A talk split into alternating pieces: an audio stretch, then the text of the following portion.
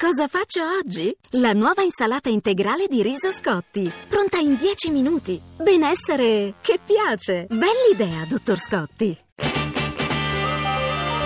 RAI GR1 In Francia per gli europei 2016.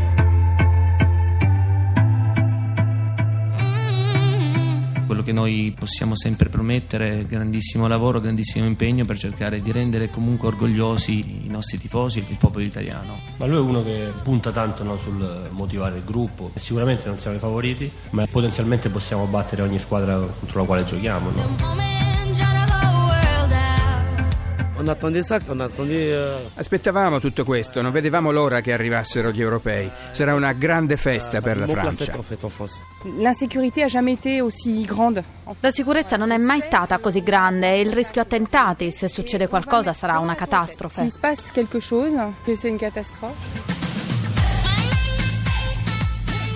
Da dopo gli attentati questo stato di tensione e di emergenza è rimasto. Si sentono in continuazione sempre sirene, sirene, sirene. Non possiamo stare attenti tutta la giornata, la vita continua. Prima ancora del fischio d'inizio, la partita iniziale di questi europei di Francia si sta giocando sul campo della sicurezza, è quella del sogno contro la paura, della favola dello sport contro l'orrore degli attentati, della voglia di libertà contro la schiavitù del terrorismo.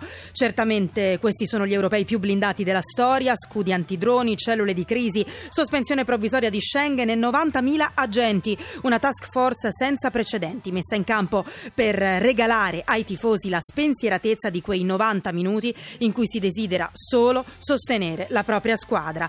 L'Italia non è tra le favorite, ma abbiamo sentito il CT Conte e l'Azzurro De Rossi, la voglia di provarci c'è tutta, a ciascuno la sua sfida.